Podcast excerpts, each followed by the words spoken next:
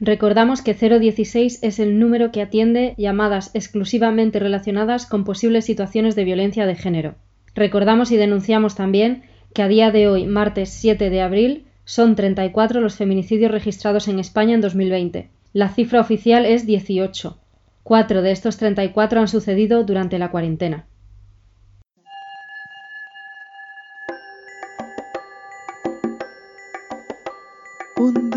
Desperté con las bragas manchadas de marrón.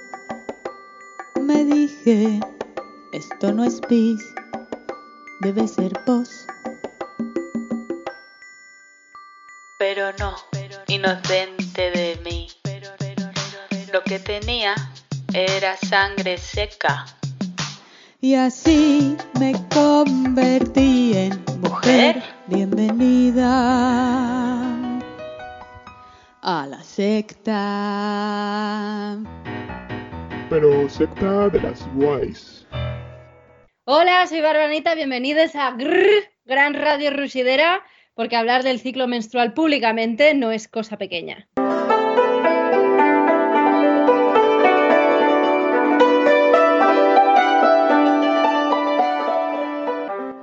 Rusideres de mi alma, ¿cómo estáis? ¿Qué tal esta semana? Sangrar, rugir, crear, ¿cómo ha sido? Hola, Hola, Dolo. hola. pues mi semana ha sido de crear. Esta semana me he estado desangrando, he estado tocando el xilófono como una loca y nostálgica imaginándome viajes cuando pueda salir de aquí. Tocando el xilófono como una loca. Sí. es mi solución ante la cuarentena. Hola, ¿qué tal? Aquí Hola. Que Hola, bueno, que mi semana ha sido de puro crear, más bien de, de tratar de crear conocimiento. Estoy aprovechando la cuarentena para hacer algunos cursos online porque mi cerebro nunca para, entonces así es el que tiene hambre, así lo lleno. Hola, yo soy Salina. Esta semana ha sido de profundizar y soltar, justo en la semana que me ha bajado la regla. Así que, no sé, he liberado alguna cosa que tenía ahí pendiente. Como que me resulta más fácil escribir estos días. Bueno, hola, yo soy Eliana. Eh, esta semana ha sido para mí, eh, es como un poco extraña porque he, he estado un poquito, empecé la semana como un poquito bajoneada y, y como queriendo guardarme bastante, un poco cansada de las redes, pero ahora estoy mucho mejor y contenta de, de encontrarlas virtualmente. Pues mi semana ha sido de sangrar, no, no por menstruar precisamente, sino porque en el sentido de limpiar, porque he visto una peli que tenía súper pendiente, que es Kiki entrega a domicilio. Sí, yo la, yo la conozco, la vi hace mucho. Bueno, pues es maravillosa y es de, de Estudios Ghibli, dirigida por Miyazaki, y es de una bruja que cumple 13 años y a los 13 años las brujas, por lo visto, en esta historia se independizan y tiene que irse sola en una escoba como a encontrar su lugar en el mundo, ¿no? Y es tan guay que al final cuando se acabó la peli no sé qué tocó dentro de mí que estuve llorando de moco y todo, ¿eh? ¡Ay, Moni! Además es que la niña eres tú, tía. Es que yo veía a la niña desde el principio y digo, es, es Moni. La energía, el pelo, el flequillo, es Moni. Soy yo en realidad.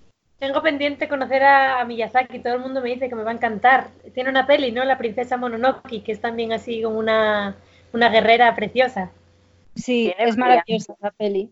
Ahora en Netflix está, hay unas cuantas de Estudios Ghibli en Netflix y os la recomiendo un montón. Hay algo muy guay de Estudios Ghibli que es que eh, no hay enemigos, es como que hay conflictos humanos, pero como que toda perspectiva queda explicada de alguna manera, entonces no hay como confrontaciones. No sé, es, es algo muy guay, a mí me, me encanta ese universo.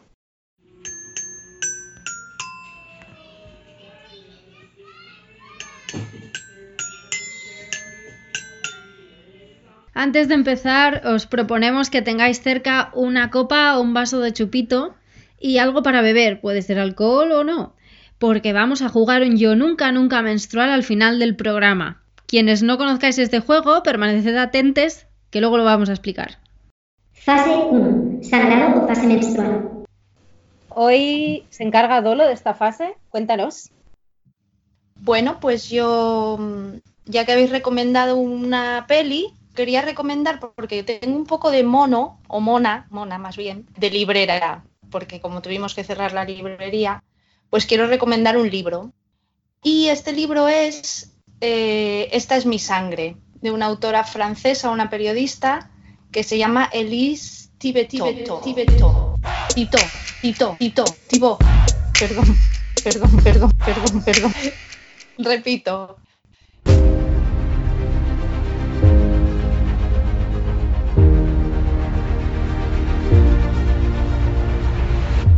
Elise Thibault.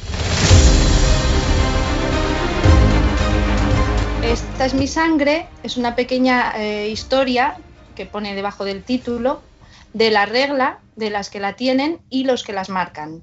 Y está editado por Hoja de Lata. Lo podéis encontrar si vivís en Oviedo, en la Libre Paisaneta, por supuesto, en Cambalache o igual también en el Árcula Vieja. Cuando podamos volver a meternos en nuestros antros de conocimiento, pues ahí, ahí lo podéis encontrar. Y bueno, me llamó mucho la atención porque, bueno, lo cuenta desde sus vivencias y también eh, de una parte histórica de, la regla.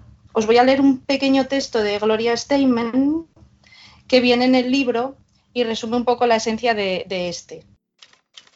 Si los hombres tuvieran la regla, se convertiría en un acontecimiento masculino envidiable y digno de orgullo. Presumirían de su duración y de su caudal. Los adolescentes señalarían la llegada del ansiado símbolo de virilidad con celebraciones. El Congreso crearía un Instituto Nacional de la Dismenorrea para combatir los dolores menstruales y el Gobierno proporcionaría protecciones higiénicas gratuitas. Eh, la autora nos da unas explicaciones biológicas y unas descripciones muy bien nutridas en las que enseña que el fluido menstrual se compone de sangre suspendida en una mezcla de moco cervical, secreciones vaginales, agua y tejidos orgánicos procedentes del endometrio. Eh, nos explica lo que pasa dentro de nuestro útero y, que, y nos dice que es más o menos como si decidiéramos reformar el cuarto de baño todos los meses. si lees este libro y tienes la regla, puedes visualizar todo lo que está pasando ahí dentro, como lo explica ella, porque es un poco como, el libro me gustó mucho porque es como hablar con una amiga, ¿sabes? Ella te cuenta y te informa y tú, bueno, pues si tienes la regla, como que te metes también en un diálogo con ella, mientras te llevas la mano al bajo vientre. y te imaginas todo esto que está pasando. También nos habla de lo que es la regla para la sociedad y cómo nos afecta históricamente a las mujeres, las menstruantes y las no menstruantes, porque también habla un poquito de, bueno, de cuando ya no tienes la regla, de la endometriosis, de muchas cosas que, nos afectan, aunque no estemos menstruando, aunque no seamos seres menstruantes. En estas distintas circunstancias de menstruar y no menstruar, quería también puntualizar que cuando hablamos de, bueno, lo que decía Gloria Steinem, ¿no? De si los hombres menstruasen, ese texto tiene ya mucho tiempo y, creo que hay que puntualizar que es que hay hombres que menstruan, hombres trans que menstruan y hay mujeres trans que no. Entonces, em, no sé, simplemente poner ahí fuera que, que sí se da la circunstancia de que hay hombres que menstruan y Gloria Steinem habla desde, o habla refiriéndose a, la figura de hombre cis heterosexual estereotipo, ¿no? De patriarcado. Sí, totalmente, sí. Y también tipo nos cuenta que en su experiencia personal la existencia de su regla, que es lo que te decía antes, que se parece un poco a hablar con una amiga, porque nos cuenta mucho de lo que ella pasó. Su experiencia personal de, de la existencia de su regla se evoca cuchicheando con cara y con cara de conspiración, pasándose el tampón como si se tratara de un códice destinado a revelar que Jesús era mujer. Eh, a lo mejor ahora ya no pasa tanto, ¿no? Y menos en, nuestra sociedad eh, en la que vivimos nosotras ahora mismo, que le debe tanta vergüenza a la gente, pero a mujeres que ya tenemos una edad, una edad, digo, una edad como si fuese algo muy abstracto, pero no lo es, es una edad de más de 40 años, yo creo. las que vivimos esto de, ojo, qué vergüenza, te venía la regla en clase y era como un, oh, el mayor desastre de tu vida, te pensabas que se acababa el mundo, pedir a una amiga una compresa te daba vergüenza y o pedirle un tampax que era como un tampón, era como, pero tú te pones eso pero ¿y cómo lo haces? No, no, ¿cómo voy a tener yo de eso? Pero tía, ¿cómo se te ocurre venir sin eso a clase? Esto sigue pasando un poco en el de voy al servicio en un bar y llevo el tampón metido por la manga de la camiseta. Sí, yo Sí, eh, sí. creo que tengo una mala noticia, Dolo, y es que yo tengo 33 y cuando, cuando a mí me bajó la regla por primera vez, yo viví esto, esta vergüenza, y lo viví muchos años. No, no cuando me bajó la primera vez, que puede llegar a ser hasta normal, ¿no? De alguna manera, decir, ostras, ¿qué me está pasando? Pero no, no, o sea, durante muchísimos años, el, incluso esa sensación de ir al supermercado, voy a comprar un paquete de compresas y que te dé cosa que lo vea todo el mundo, que está alrededor de ti. Creo que la situación ha cambiado, sí, pero no, no como debería. Ya estamos en Sí. ello. Yo creo que las adolescentes, los las les adolescentes hoy en día están más informadas que nosotras, ¿eh? Es verdad que, mm, que a mí, por ejemplo, bueno, yo tengo 29 y sí, esto a mí también me sucedió. eh, de que al principio se iba como una vergüenza, pero también siento que era porque ah, veía en adultas que seguía siendo un tema tabú, ¿no? Que, que seguía viendo el cuchicheo entre mi madre y una amiga y eso pasa, ¿no? Es parte de la relación con el- de nuestro crecimiento menstrual, que me imagino que es una buena forma de llamarlo.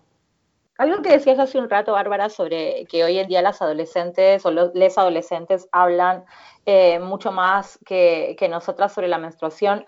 Yo no estaría tan segura porque, por ejemplo, algo que todavía a mí me hace mucho ruido es que por ahí entre las chicas pueden hablar, pero no lo hablan con los varones, ¿no? Y se sigue diciendo todavía que es un tema de mujeres, como, como si fuese un tema que solo tenemos que hablarlo entre nosotras. Y en realidad yo creo que una de las eh, de las deficiencias que hay por ahí dentro de la, la comunicación eh, es asignar el tema de la menstruación solamente un tema de mujeres. Yo creo que es un tema de personas, ¿no? Porque, porque es algo que, que sucede y que, y que afecta, nos afecta socialmente, nos afecta relacionalmente, profesionalmente. Entonces, eh, creo que, que los varones también desde, varones cis, ¿no? Desde, desde pequeños, de, tienen que también estar familiarizados con, con, lo que es la menstruación. Yo estoy de acuerdo y, y bueno, la rusidera en general eh, va un poco por ahí, ¿no? En la dimensión sociológica del asunto, no solo la personal individual. Lo que sí es verdad es que como todavía se sigue poniendo foco, yo creo, en que es algo íntimo, en que no sé qué, estas conversaciones no trascienden los límites de los entornos más cercanos. Entonces, a la hora de hablar algo íntimo, muchas personas prefieren hacerlo con otras personas que menstruen. Y luego también lo que hablábamos el otro día, así en Petit Comité después del programa, que decíamos que, que, en esta conversación que estamos teniendo se agradece el hecho de que te responda una persona que tiene una experiencia que puede compartir contigo y no una persona que se tiene que hacer a la idea de lo que tú estás contando, ¿no? Entonces entiendo que hay una riqueza en hablar con otras personas que también menstruan que no te va a dar el, el hablarlo con un amigo. Entonces se prefiere eso. Ah, sí, claro, claro, eso seguro, pero también creo que es importante que personas que no menstruan conozcan un poco más del tema para que también se sensibilicen y, y, y sepan de qué se trata, porque el hecho de que no, que no menstrues no significa que no, que no puedas saber eh, o que no tengas que saber, eh, porque estamos rodeados de personas que menstruan, ¿no? Estamos también eh, navegando una realidad social que está regulada por personas que no menstruan. Eh, ¿cuántos paneles eh, antiabortistas están compuestos solo por hombres cis? Sí, totalmente. ¿Cuántas decisiones se toman por un número mayoritario de hombres cis y también de mujeres que no están conectadas a esto? O sea, son personas que no están conectadas a esto que tú dices que es tan importante, ¿no? Y que yo estoy de acuerdo, que es el hablar de esto en general. Sí, sí hay mucha gente que no está conectada con esto, eso es cierto. Sí, yo volviendo al libro, en mucha parte del libro eh, insiste en, la desinformación de la regla, sobre la regla, por parte eso, de, la sociedad, eh, en el desconocimiento de las niñas de su propio cuerpo, que esto es súper importante que en el cole, igual que escondemos que tenemos la regla, eh, es porque también hay una desinformación y un... En el cole no se explica bien eso, es un tema como de risa, de a ver si pasamos rápido esto, porque eh, en los mitos sin base científica de, de la medicina o de la religión y en las supersticiones del patriarcado. Ella también habla mucho de esto porque es como lo que nos da después la, la- nuestra relación, también una parte muy grande de nuestra relación con la menstruación es por esto. Es que es educación. una política de Estado, ¿no? Donde, por ejemplo, si va a haber clases en las que se va a hablar de salud reproductiva o se va a hablar de la menstruación, no solamente se hable con, con las niñas en el colegio, sino que se hable con, con todas las personas que forman parte de ese, de ese grado, del aula, porque eh, con- nos concierne a todas las personas, no, no solamente a las personas menstruantes. Nosotras estamos haciendo ahora, de hecho, me parece que es algo revolucionario y algo que puede hacer que esto algún día se lleve a los colegios, ¿no? Porque si ni siquiera nosotras, ¿no? Que estamos empezando a investigar y a descubrir ahora eh, nuestra experiencia menstrual, eh, no nos hacemos cargo de eso, tal vez gracias a nosotras y gracias a estas pequeñas reuniones se puede hacer, hacer ver que es un tema social, ¿no? Que no es de, de cuatro personas que lo hablan solamente. Sí, ojalá, ojalá. Fase 2. Preovulatoria.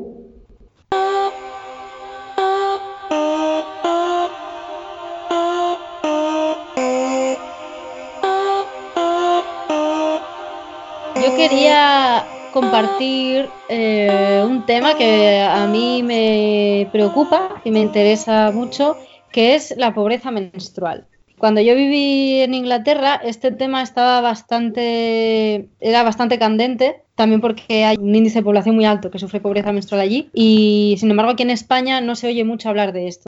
La pobreza menstrual sería la falta de acceso o un acceso muy limitado a productos menstruales, es decir, tampones, compresas, copa menstrual, todo lo que tenga que ver con el ciclo menstrual y la higiene, que pues que esté fuera de tu alcance por motivos económicos. ¿Las pastillas anticonceptivas estarían incluidas? Yo creo que yo las incluiría, pero creo que en los discursos de pobreza menstrual igual no es de lo primero que se habla, pero desde luego a mí me parece importante, sobre todo cuando no se toman como anticonceptivos, sino que es eh, para regular el ciclo, ¿no?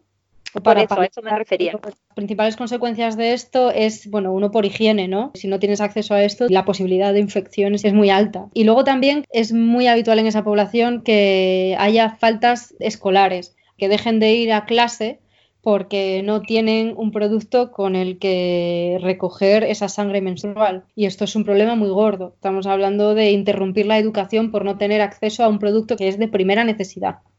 Eso es salud, es higiene, es la escolaridad, por supuesto, pero también es cuestión de, bienestar general y de dignidad. Coño, un cuerpo que menstrua no tiene acceso a eso que está hecho para el cuerpo que menstrua, ¿no? Es, es mercantilizar el cuerpo otra vez y, y de una manera tan ruin, porque es ruin que una persona que menstrua no tenga acceso a esto.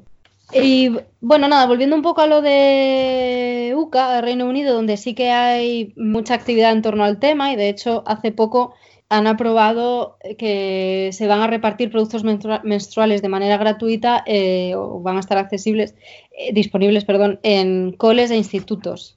Y luego quisiera mencionar dos proyectos que, se está, que están sucediendo allí, que son The Red Box Project, proyecto de la Caja Roja, por un lado, y Bloody Good Period por otro, traducido como sangriento buen periodo. En realidad, sangriento se podría traducir al castellano como maldito, entonces se hace un juego de palabras con periodo malditamente bueno.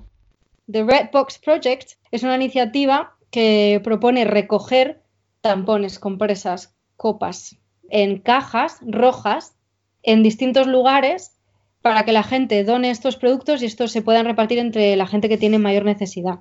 Por ejemplo, tienes una librería, por ejemplo, en la libre Paisaneta Dolo, ponemos una caja roja y pues se va llenando esa caja y luego se reparte entre quienes tengan necesidad, ¿no? ¿Se podría hacer? Sí, sí, se podría hacer, está muy bien, una idea muy buena. Es muy necesaria, ¿eh? Y en la Libre Paisaneta, con, con las iniciativas que tenemos, de que también intentamos apoyar a otras asociaciones y tal, estaría súper guay crear algo así.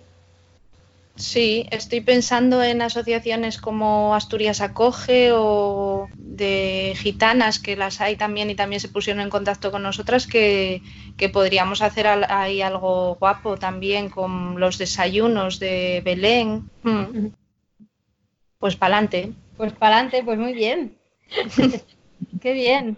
Y, y luego el otro proyecto que os comentaba, el Bloody Good Period, eh, hace, bueno, en general recoge para quienes lo necesiten, ¿no? Pero pone el foco también en población que busca asilo o población refugiada, porque también es un tema muy importante allí en, en Reino Unido, hay mucha población refugiada y las condiciones vitales eh, de esta población, desde luego, no son las mejores del mundo. Y nada, pues que yo echo de menos estas cosas en España. No sé si vosotras conocéis alguna iniciativa de estas. En España No, no. no conozco Eh, ninguna. Lo más cercano que, vi así fue en Chile, una vez como que ya lo veo un poco más normalizado y en los bares vi que sí que se ponen compresas, tampones, el propio bar los pone para si, si de repente te llega o cualquier cosa necesitas, los tienes, ¿no? Que no es lo mismo como hacerlo a nivel estatal, pero son como pequeños detalles y gestos que, que dicen que es, algo que preocupa más, ¿no? Siento que en España estamos un poco alejadas de concretar eso todavía. Pero principalmente porque no se muestra como un problema. O sea, en las aulas nadie te presenta esto como si fuese un problema. Entonces, yo creo que es algo que, que- que está ahí, pero que no sale a la luz. Entonces, no se debate. En el fondo es como, sigue siendo un tabú, ¿no? Aunque pensemos que no, como que sigue muy presente la idea de ocultar constantemente en nuestro periodo. Sí, Sí, tu periodo y los problemas que, que puedan surgir alrededor de ello, porque un periodo en principio debería ser algo pues normal, ¿no? No tendría que ser un problema. A mí lo que me, lo, lo primero que me viene a la cabeza cuando estos productos son gratis es la calidad del mismo. También es, eso es otra cosa, ¿no? Que no por ser gratis tiene que ser unas compresas de mierda o cosas que puedan ser todavía peores para la salud que no tenerlas, ¿no? Bueno, Yo creo sí. que más que decir que son, que son gratis, tendríamos que decir que están contemplados dentro de la política pública, porque en realidad eh, son accesorios de primera necesidad, ¿no? Entonces, eh, se incluyen dentro de lo que es el, el plan del, es- del Estado y por eso están disponibles para la población menstruante. Entiendo lo que quieres decir. Es como lo que quieres es eh, puntualizar que, que ese país le está dando importancia a, a- a este tema y que por ello eh, ha decidido con esos fondos, eh, con ese dinero, Disponer- reubicarlo ahí, ¿no? Invertir una cantidad de... Exacto, sí, sí, sí. Y, y- y Ya. eso para mí es una forma de poner en valor a la menstruación, Sí. porque todo el tiempo se está hablando de la menstruación como algo que ocultamos, como algo que no decimos, como algo que por ahí da vergüenza porque, wow, es sangre, algo sucio, algo cochino, algo de lo que no hay que hablar o hay que hablar en secreto, en la intimidad y tal, pero es que en realidad es un problema, es un- no es un problema, es un tema, de, es, un, es un te- es un tema inherente al, al Estado y es un tema inherente a toda la población.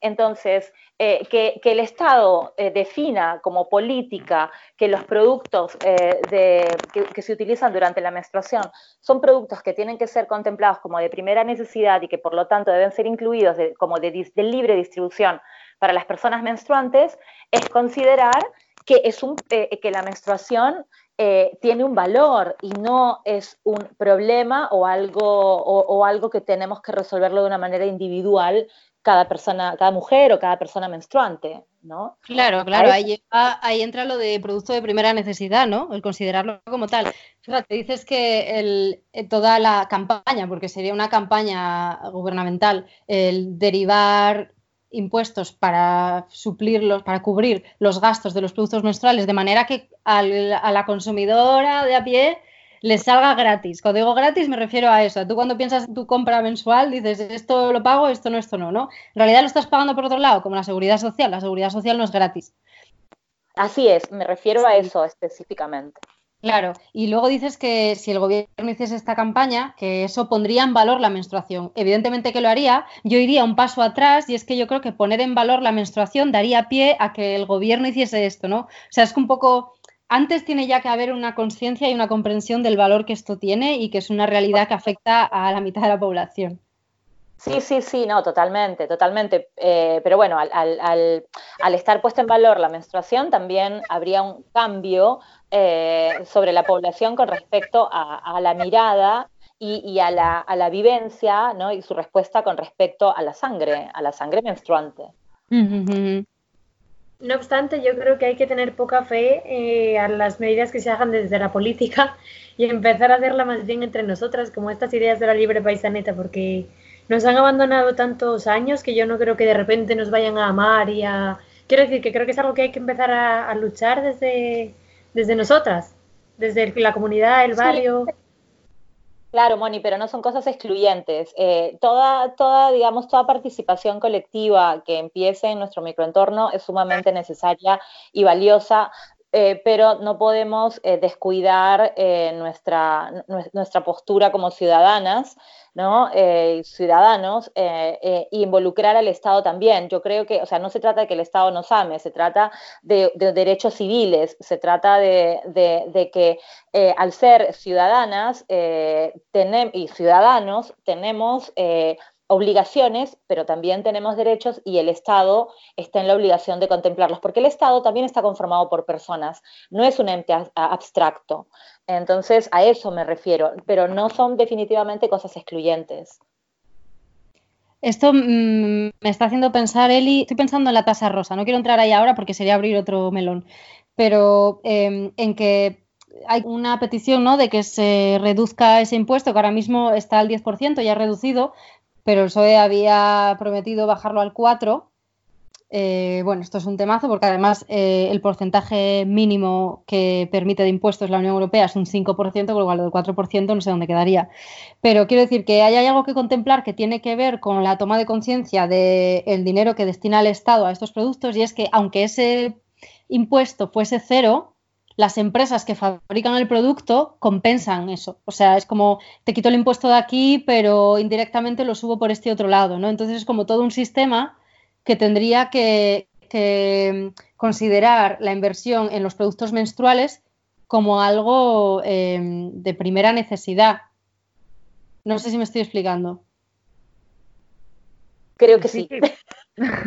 Perfectamente, que esté más controlado, sí, que no, que no pueda una empresa luego manipular eh, esos precios como, como ellos quieran, ¿no? Claro, y que no sería solo una conciencia de gobierno, sino una conciencia del sistema capitalista del mundo, en el sentido de que el gobierno tendrá que comprar esos productos a alguien, ¿no? Y, y habría que haber una negociación ahí. Quiero decir que es un tema, cuando te paras a pensarlo, es un tema grande. Por supuesto, claro, claro que sí. Sí, totalmente. Pero bueno, posicionarlo desde otro lugar, ¿no? Se, se sí. posiciona desde lo institucional, eh, después, el, el, o sea, ya una vez posicionado desde lo institucional, eh, las instituciones están en, en el deber de, eh, de, de, ejercer este, este, diría, regulación, control, no, no sé cómo llamar, llamarlo, eh, este, cómo, se definiría, ¿no? Pero básicamente eh, eso, en, en, no permitir su incremento para que determinadas empresas o el, el lado de la industria que continúe eh, sin pérdida, entre comillas, ¿no? ganando siempre. Por ejemplo, en Argentina, en, eh, por lo menos en, durante el 2019, el, el, el, impacto del costo de los productos de, que se utilizan para la menstruación equivalen a un 10% del sueldo mínimo por mes. Y eso es altísimo. Es muchísimo dinero. Sí, Sí, desde luego. Fíjate que yo aquí no podría darte datos porque lo he buscado ya varias veces, pero es que no existe. No existe un estudio hecho sobre la pobreza menstrual y sobre el porcentaje de gasto que supone para una familia media, eh, bueno, pues este tipo de gastos, ¿no? Porque uh -huh. eso, porque no solo además eh, tampón compresa, copa, lo que sea, sino que es que luego metemos, como decías tú, los anticonceptivos y demás. Y bueno, es un gasto que empieza a ser un poco importante. Y teniendo en cuenta que menstruamos durante un montón de años, se estiman que unos 400 ciclos, pues es un tema serio. Y nada, pues de aquí también quería decir que si alguien que nos esté escuchando sabe, eh, está en alguna campaña relacionada con esto, eh, quiere hacernos llegar información o, o, simplemente quiere conectar con nosotros para pensar juntos, pues que por favor lo haga a través del sí. Instagram. Sí. sí. Fase 3. Ovulatoria.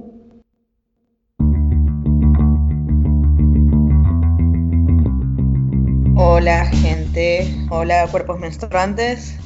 Eh, bien, en esta fase lo que quería traerles de, temazo es analizando un poco la relación que tenemos con la menstruación, pero no solo como personas que menstruan, sino que este ejercicio lo puede hacer cualquier persona, porque siento que también es interesante de lo que fueron hablando eh, ustedes, de mencionar este asco que se tiene, o esta vergüenza, ¿no?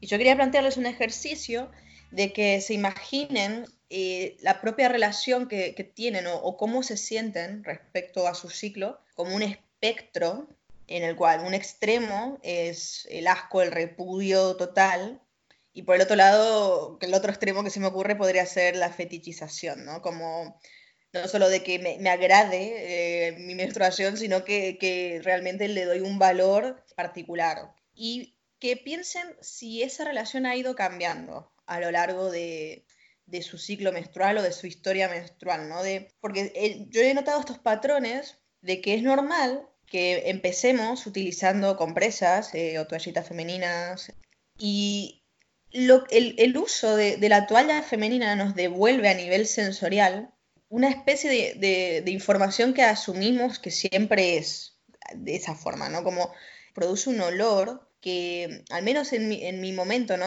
Y en mi historia menstrual, yo pensaba que, la menstruación olía así.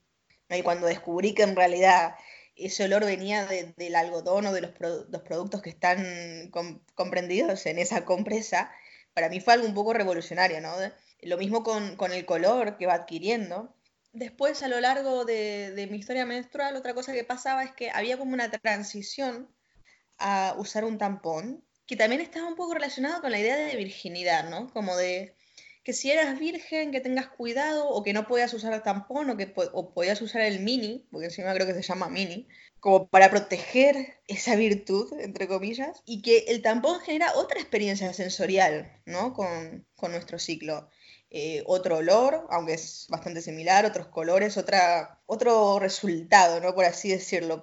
Me trae algo que yo tengo que eh, arrancarme como si fuese un corcho, como si fuese una botella de vino, eh, cómo eso nos va influyendo en este espectro que menciono, asco, repudio.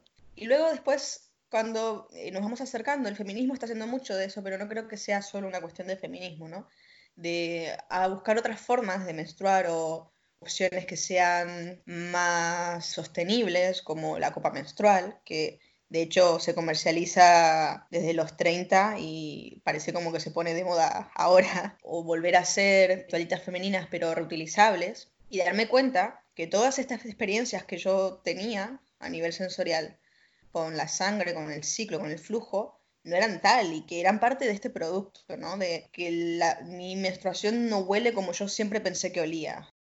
Entonces, mi posicionamiento en ese espectro, pasé de, sentir, no sé si asco, porque aparte uno a veces siento que la vergüenza está relacionada con el asco. Porque yo tengo vergüenza porque a mí me da asco, o tengo vergüenza y hablo por lo bajo y, cuchicheo sobre me pasas una compresa, porque siento que a los demás le puede dar asco, ¿no? Sobre todo si es un varón. Yo recuerdo una, una escena, ya que hablaba Dolo de, de- de lo que es el olor, de una profesora diciendo en voz alta que hay olor a mujer, así que si alguien necesita ir al baño, que por favor vaya al baño. Igual era ella. Como si fuera algo malo, además, oler a mujer. Bueno, igual, eh, O un olor único. no recuerdo. No recuerdo si se olía de verdad, pero fue esa la expresión. Y obviamente que si hay alguien en ese momento que está sintiendo que le está bajando, lo que menos va a hacer es levantarse de la clase e ir a, a cambiarse o lo que sea, ¿no? En el momento en el que dice eso, puede haber varias personas ahí que de repente sientan sus bragas ese punto más húmedas. Exacto, y estás comiéndote la cabeza de, ¿seré yo? ¿Será que ya me vino? Estoy en fecha, eh, porque siento esto, pero no sé si, si es humedad o si, o si es sangre o, qué es, ¿no? Y la injusticia de estar en clase y ya no poderte concentrar en lo que está pasando, Tal cual. eso a los chicos cis no les pasa. No les pasa. Y o tener Claro. que ponerte un, un buzo, bueno, como se dice aquí, como un jersey alrededor de la cintura para taparte, ponerte capas. Pues, Y bueno, y quería que me cuenten si, si piensan que esa relación ha cambiado. Yo Pues- eh, creo que eh, lo que acabáis de hablar de, de la profe esa, estaba pensando que lo guapo, guapo hubiera sido que se hubieran levantado todas las mujeres de clase y hubieran salido a- al baño, a, bueno, pues eso, a reírse y hablar de la regla. Porque lo de que hablar de la regla entre mujeres empodera es verdad y lo estamos, eh, o sea, y lo estamos casi demostrando aquí, ¿no? Que si esas mujeres que estaban en esa clase ya hubieran hablado de esto, a lo mejor no era la primera vez que la profe lo decía o, o- o igual para la próxima vez que lo diga, vamos a hacer una cosa, vamos a levantarnos todas y salir de, y salir de clase, que se quede ahí con, no sé, con quien se quede en clase, ¿sabes? Encima era un colegio de monjas y Ah. durante mucho tiempo era solo de mujeres y justo empezaba a ser mixto, como que a partir del séptimo grado, que creo que fue cuando sucedió, eh, empezaban a ir varones también. Entonces es muy, muy curiosa eh, eh, esa dinámica porque nos fueron hablando del ciclo y, y siempre con un, un manto de, de religión alrededor, pero hay también un... que sentir este olor debería ser algo que te dé vergüenza y que deberías ir corriendo a solucionarlo, ¿no? Y que si no, no Claro, estás siendo empática con el resto de las narices. O sea, la tía paró la clase para decir eso. Sí, sí, o sea, que, que hay olor a mujer, que si alguien tiene que ir al baño, que vaya, por favor. A todo esto la, la más vaya profesora, pero, de- como que te- viéndolo con estos ojos de retrospectiva, ¿no? Y estos ojos con mayor maduración menstrual, me, Mm. me parece un fenómeno muy loco. Y luego también que eh, si alguien tiene que ir al baño que vaya, pero es que hay olores y olores y puede ser que haya una persona en esa clase que no tenga necesidad de ir al baño, a lo mejor está menstruando, pero el olor tiene más que ver con algo proteínico o algo suyo de, de metabolismo y no necesita ir al baño y la estás poniendo en evidencia, le estás todavía causando más estigma cuando esa persona ya está preocupada por sí del olor, ¿no? Y sí, que aparte era como todo esto de a quienes ya, ya les vino y quienes no, y todavía no nos había venido a todas, entonces como que sabíamos un poco quiénes eran la lista de las que sí y, y mirábamos a esas personas que, que sabíamos, a ella creo que ya le vino, a ella sí, y, y cuál puede ser, ¿no? Como una acusación, como un, un clue. Y, y Nat, ¿por qué te pareció eh, revolucionario? Me pareció revolucionario, o sea, lo que mencioné fue el olor, porque yo soy una persona muy sensorial, eh, bueno, de hecho he hecho un curso de perfumería y me relaciono mucho con, con los olores. Y asumir que, que la menstruación huele de una forma y de repente descubrir cuando empecé a usar la copa, que habrá sido hace unos tres años, que no huele así, para mí fue como un engaño, no sé, no sé cómo explicar, como... Como, ¿qué- estafa. ¿qué, es esto? ¿Qué es esto? Como, ¿a qué, qué sabor tiene la sal, no? Y de repente sabe a esto, y pero ¿por qué? Y, y- y nadie me lo explica. Descubrirlo encima con un invento que existe desde los años 30. Mm. Luego, respecto a la copa, también hay una ligera presión social, como de, de- así muy moderna, de tener que usar la copa. Y es que no es para todo el mundo. O sea, es como cual. que el momento en el que se empieza a hablar de la copa, se dice, pero si es que además es una inversión, porque a lo mejor te cuesta, no sé, 30 euros, pero luego te ahorras un montón. Ya, pero aunque tú no tengas acceso, o sea, aunque tú tengas recursos económicos limitados y esto te vaya a ayudar, es que a lo mejor tu cuerpo no acepta la copa. A mí fue lo que me Ah. pasó exactamente, Bárbara. Yo hace como un año y medio así comencé a utilizar la copa y también porque mis amigas me decían así como úsala, ya verás qué bien, qué hermoso. Yo antes estaba como con las tallitas de tela y al principio tuve una aceptación de la copa y me parecía una locura, ¿no? Por, por este tema de que puedes ver la cantidad de sangre, eh, tocarla, ver los coágulos así como más de cerca. Es toda una, una relación muy nueva, pero yo la tuve que abandonar porque no, mi cuerpo me dijo que no. O sea que tenemos que tener cuidado con, no generar tampoco eso como una idea o el ideal, ¿no? A mí me pasó una cosa parecida a eso, a esa presión, pero me pasó con, con los tampones. Cuando, cuando empecé a tener la regla y yo quería usar compresas y todo el mundo usaba tampones y ya en la adolescencia más metida, eh, más, mayor, ¿no? Pues todo el mundo con, tampones y yo no quería usar tampones porque me hacía daño y me dolía y, no, y no lo contaba abiertamente porque sentía que me juzgaban por usar compresas en vez de tampones. Sí, sí, y hasta hoy, hasta hoy yo digo que yo no uso eh, tampones y a ver, alguna vez la usa- los, los he usado por situaciones muy concretas, pero no me gusta. No me gusta y en mi familia casualmente, bueno, no sé si esto es un aprendizaje, claro. O sea, mi hermana le da alergia, tuvo fiebre, el día que se puso uno tuvo fiebre y mi madre no le gustan. Entonces, no lo sé. no sé si esto es algo familiar, pero la cuestión es que yo he sentido mucha presión también. A mí me costó muchísimo ponerme mi primer tampón, ¿eh? Sí. Me llegó a temblar la Tal mano. cual. Sí, sí, sí, sí. Sí, sí, a mí me pasa yo me igual. acuerdo que estábamos de vacaciones, no sé dónde. Yo quería ir a la piscina y todo esto, ¿no?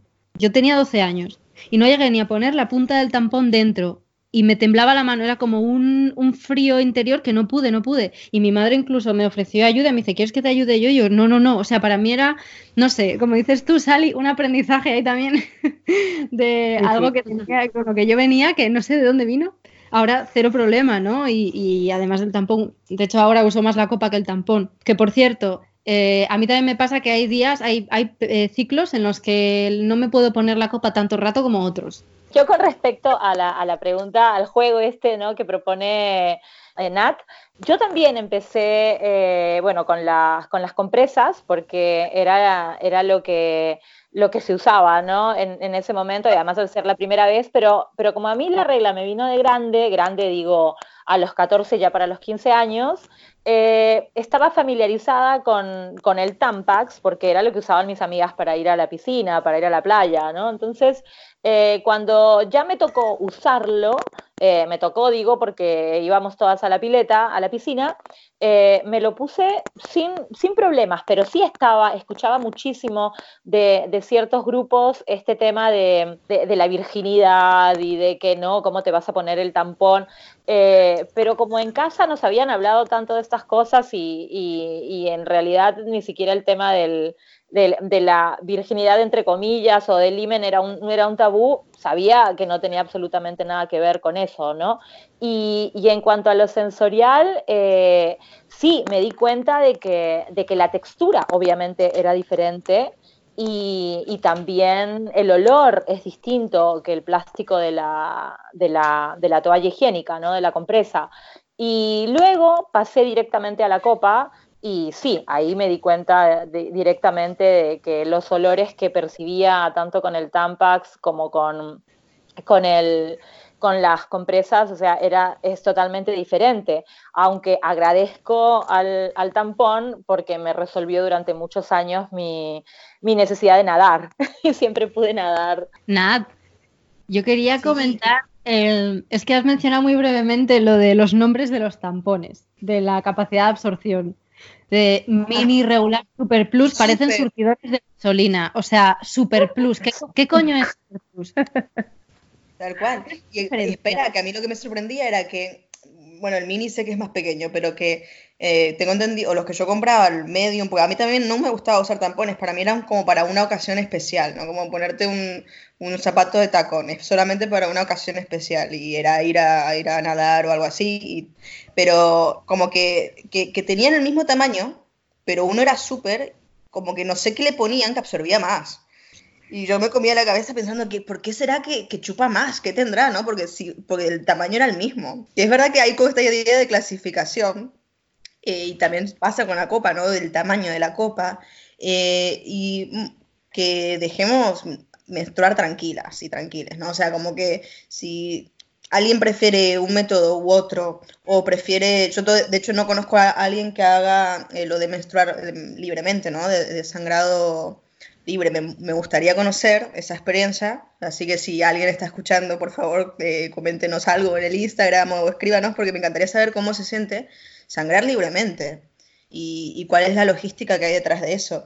Es interesante saber que más allá de que, de que cada cuerpo es único, la experiencia de cada persona es distinta, lo mismo en la cultura en la que se desenvuelve, y que no hay absolutos. O sea, así como no, no hay un único color o una única textura o una cantidad, porque también la cantidad y, y la cantidad de productos que uses puede, va- puede variar muchísimo.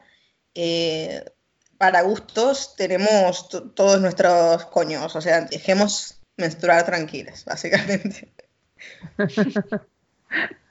Nunca lo hubiera dicho mejor. Fase 4. Premenstrual.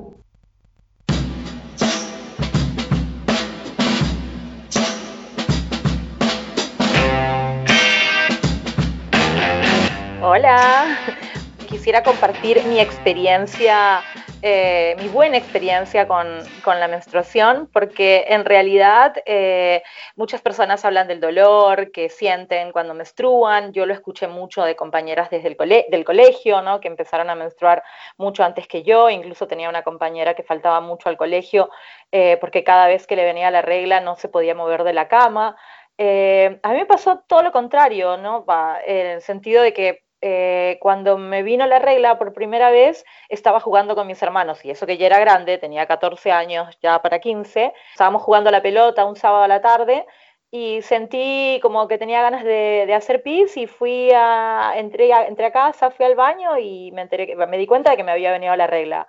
Y me puse una compresa, hablé con mi mamá, mi mamá me la, eh, me la dio, me enseñó cómo colocármela y luego fui a jugar de nuevo con mis hermanos, ¿no? Mm, y en general eh, la relación que tengo con mi menstruación es esa. No, no, no, siento los dolores de los que hablan muchas personas que conozco, em, tampoco me impide hacer cosas. Después eh, eh, esa incomodidad o ese asco o ese rechazo también, ¿no? Por suerte no, no lo tuve nunca. Y por ejemplo, yo tengo dos hermanos varones que me siguen y siempre hemos hablado en casa de la manera más normal, bueno, estoy con la regla, tú puedes ir a comprar las compresas o, y mis hermanos iban a comprarlas como algo que tiene que ver con, una cosa más de casa, normal. Y también eh, con respecto al uso de, de, las, de las toallas, también fui probando qué era lo que más se acomodaba. Y, bueno, y cuando descubrí la copa no la solté más porque me siento muy, muy cómoda con la copa, me encanta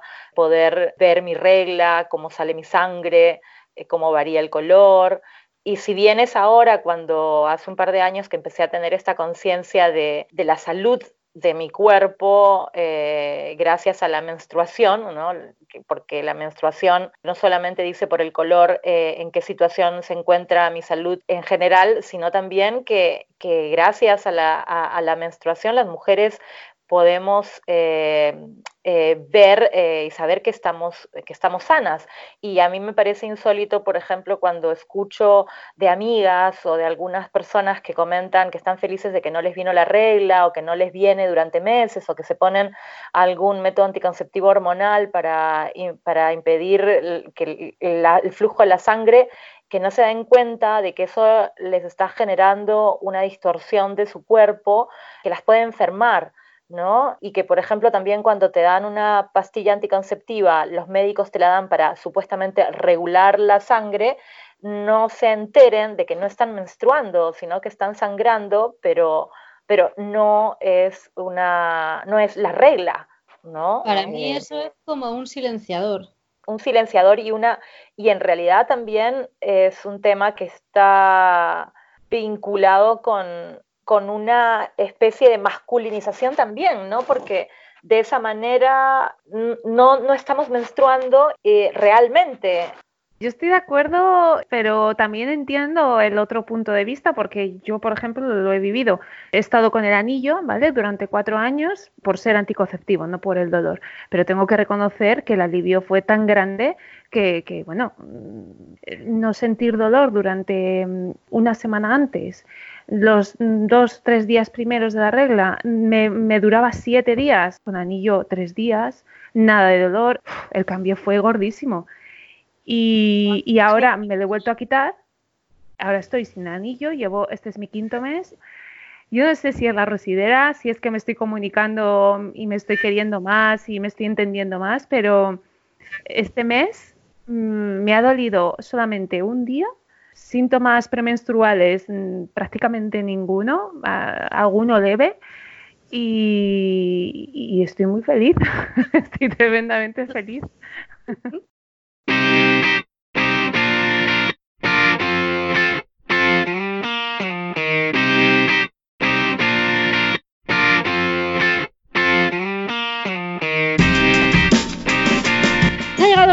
Ha llegado el momento de jugar al yo nunca nunca menstrual. Para quienes nos estén escuchando y no sepan en qué consiste esto, en el yo nunca nunca se dice algo que nunca hayamos hecho. Por ejemplo, yo nunca nunca bailé bajo la lluvia. Quien sí haya bailado bajo la lluvia Bebe un chupitillo de nada, con o sin alcohol. Quizás hasta la misma persona que lo propuso. Pues voy a empezar, venga, del tirón. Yo nunca, nunca he hecho un conjuro con mi sangre menstrual. Yo tampoco. Yo tampoco.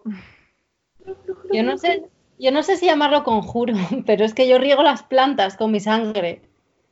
Ah, yo también eso, pero no es conjuro eso. como- Eh, bueno, tengo una conversación íntima ahí, como de devuelvo a la tierra lo que no sé qué, no sé qué. ¿Eso es conjuro? Entonces es un ritual. Vale, es un ritual. Pues, ¿Qué tengo que decir? Eh, yo nunca eh, mentí diciendo que tenía otro dolor cuando en realidad era el dolor menstrual y por tener vergüenza no lo dije. Seguro que lo Ay, hice en algún momento, Bebo. Yo también lo hice seguro. Yo también. Salud. Yo también, salud. Yo nunca dije que tenía la regla para evitar alguna situación. Puede ser una cita, puede ser hacerle un favor a una amiga eh, X. No puedo, tengo la regla. He usado esa excusa. Yo muchas Pues, veces. ¿no? Salud. Yo no la he usado. Soy, ¿no? Yo también. Toma. Yo, No sé si tengo que beber o no, pero voy a beber. Salud. Yo nunca, nunca he usado una compresa para curarme una herida. No, yo no. Yo nunca he hecho eso. ¿En serio? ¿Nunca habéis No. estado en la montaña y os habéis hecho una herida? Mm, No. Sí, pero no cuando estaba menstruando. Sí, pero bueno, antes que nada me pondría una planta, pero no se me hubiera ocurrido lo de ponerme la compresa modo tirita. Claro, si está sangrando. Absorbe un montón, ¿eh? Claro. En primeros auxilios te lo enseñan como, como opción, porque aparte viene envuelta, entonces en sí está esterilizada. Exacto, exacto. Yo nunca he llegado a utilizar dos paquetes de, de compresas en mi ciclo. Yo tampoco. Yo tampoco he usado nunca dos paquetes. No, tampoco. ¿Cuánta cantidad viene en un paquete? ¿Seis? Creo que ocho. Ocho, ¿no? Pueden venir unas cuantas compresas, ¿eh?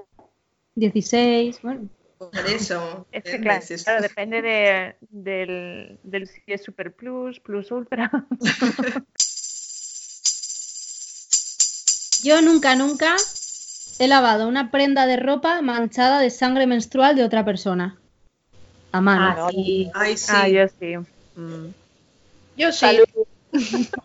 Salud. Salud. Esta está bonita. Cuando- sí, yo cuando le bajó la, la regla por primera vez a mi prima, le lavé las braguitas ahí delante de ella, le, le iba enseñando las cosas que tenía que hacer.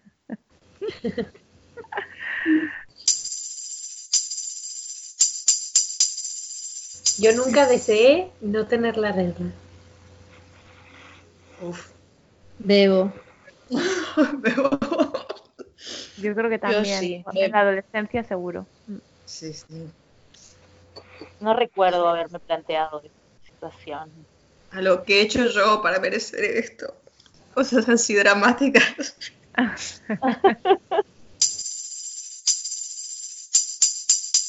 Yo nunca he usado la excusa de que tengo la regla para no tener sexo. Hola. Qué somos, ¿no? Es- estoy pensando, pero yo creo que no. Yo no, yo creo que Yo- no. Yo tampoco, creo. Ok, qué bien. Entonces nadie tiene que tomar. Yo nunca, nunca enseñé mi sangre a nadie. Sí.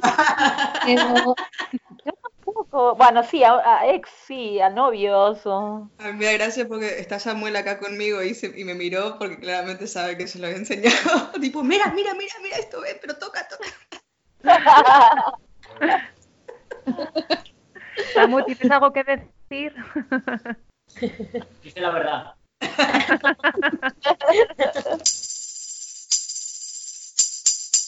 Yo nunca, ahora, nunca me olvidé que tenía puesto un tampón y me quise poner otro y hoy hice una actividad sexual y me olvidé que lo tenía, básicamente. Yo sí. Salud. Saludos a Estela. ¡Salud! Un beso para Estela, la hija de Dodo, que nos está escuchando. Se lo conté a ella y le dije, por favor, que no te pase esto, porque es un, o sea, es un susto de repente ver dos hilos y decir, ¿qué? ¿Qué ha pasado? Por favor, ¿cómo puede haber dos hilos? Hostia, que no me quité el tampón anterior.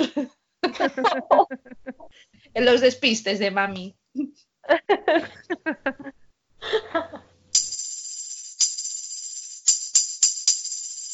Yo nunca, nunca tuve que ponerme una compresa de señora mayor de incontinencia porque no tenía otra cosa. No, yo tampoco. Eh, yo, yo sí, y me he puesto también rollos de papel alrededor de la braga. Bueno, ¿Ah, he hecho sí? muchas cosas. sí. He ido mucho de acampada, chicas.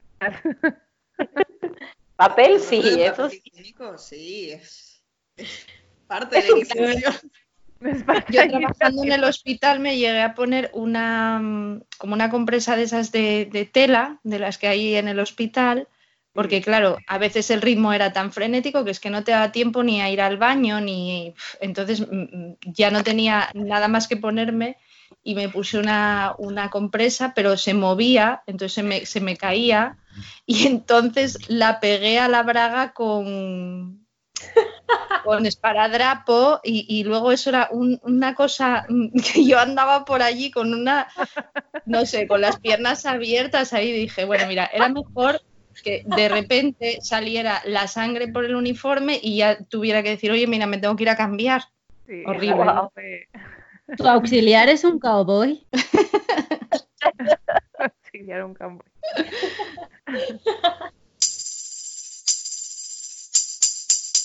Yo nunca, nunca he tenido sexo para que me bajase la regla de una puta vez. Rollo desatascador. sí.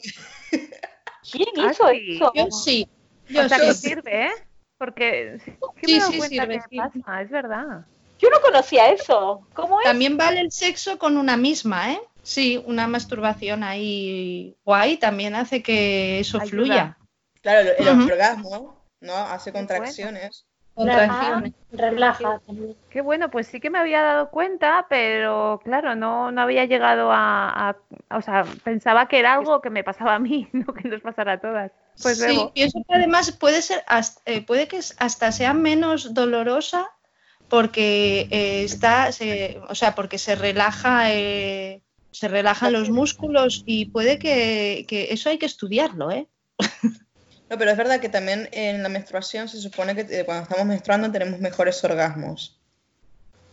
Sí, sí, yo he tenido, sí, sí, buenas experiencias. Es verdad. Ajá. Sí, sí, sí. Ahí la escorpiana. Sí, sí, sí. Yo hice algo muy feo, pero no es un yo nunca porque yo lo hice, pero ya que estamos en, en charla, eh, Yo todo lo que una vez como no me venía, me pegué una piña en el vientre para que me venga. ¿Cómo? Sí. Oh. Bueno, yo tengo una relación conmigo misma medio complicada, pero lo he hecho y lo comento aquí porque estamos en confianza. ¿Funciona? Una piña, Bueno. dices, a- que te pegaste. Sí, un puñetazo en el, en el Ujú. vientre hasta que me, me venga, cada tanto. Oh, la, la. Pero eso no sirve. Mejor un masaje, a- Anat. Ya, pero bueno, era pequeña, ¿eh? Era pequeña, Ay. en plan, no me venía, se me estaba atrasando y yo Chiquitita. todavía Ya, esa ansiedad de y, y Mm. pegándome una piña, básicamente para pro- a ver si me venía o, o si había algo, algo como un embarazo o lo que sea que dejase de estar en curso. Que no creo que haya sido el caso, pero bueno.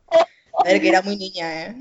Sí, pero esas cosas que no sabes qué hacer y de repente dices, bueno, pues mira, si doy ahí un golpe, a lo mejor, no sé. a los impulsos. Mm. Después Claro. se probé con los orgasmos y vi que funcionaban y digo, bueno, mejor. Mejor con las piñas. Esto es más inofensivo. y más placentero. Ay, madre. Lo que no arregle un orgasmo. Y con este buen humor, ¿qué os parece si nos sentamos tranquilamente a recibir la sabiduría de nuestro oráculo? Bien. Hasta la próxima, Rusideres que estéis escuchando. Un abrazo muy gordo. Hasta Un la próxima. abrazo. Y saludos a las rusideras, a las Raqueles y a Asa. Bien, Besazo. Saludos. Tibeto.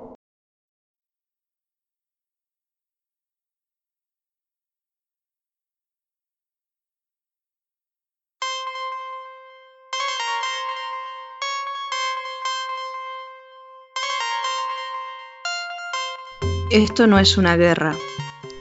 Y aún así, entre mis piernas, una trinchera. Trozos de algodón rasgados en las espinas. Gotas rojas escurriéndose en la madera. Esto no es un matadero. Y aún así, entre mis carnes, un cuchillo. Separa la tripa del relleno. Perfuma los trapos de embutido. Esto no es un lienzo. Y aún así, entre mis cerdas, la pintura derrama vanguardia, imprime en la retina una nueva luna.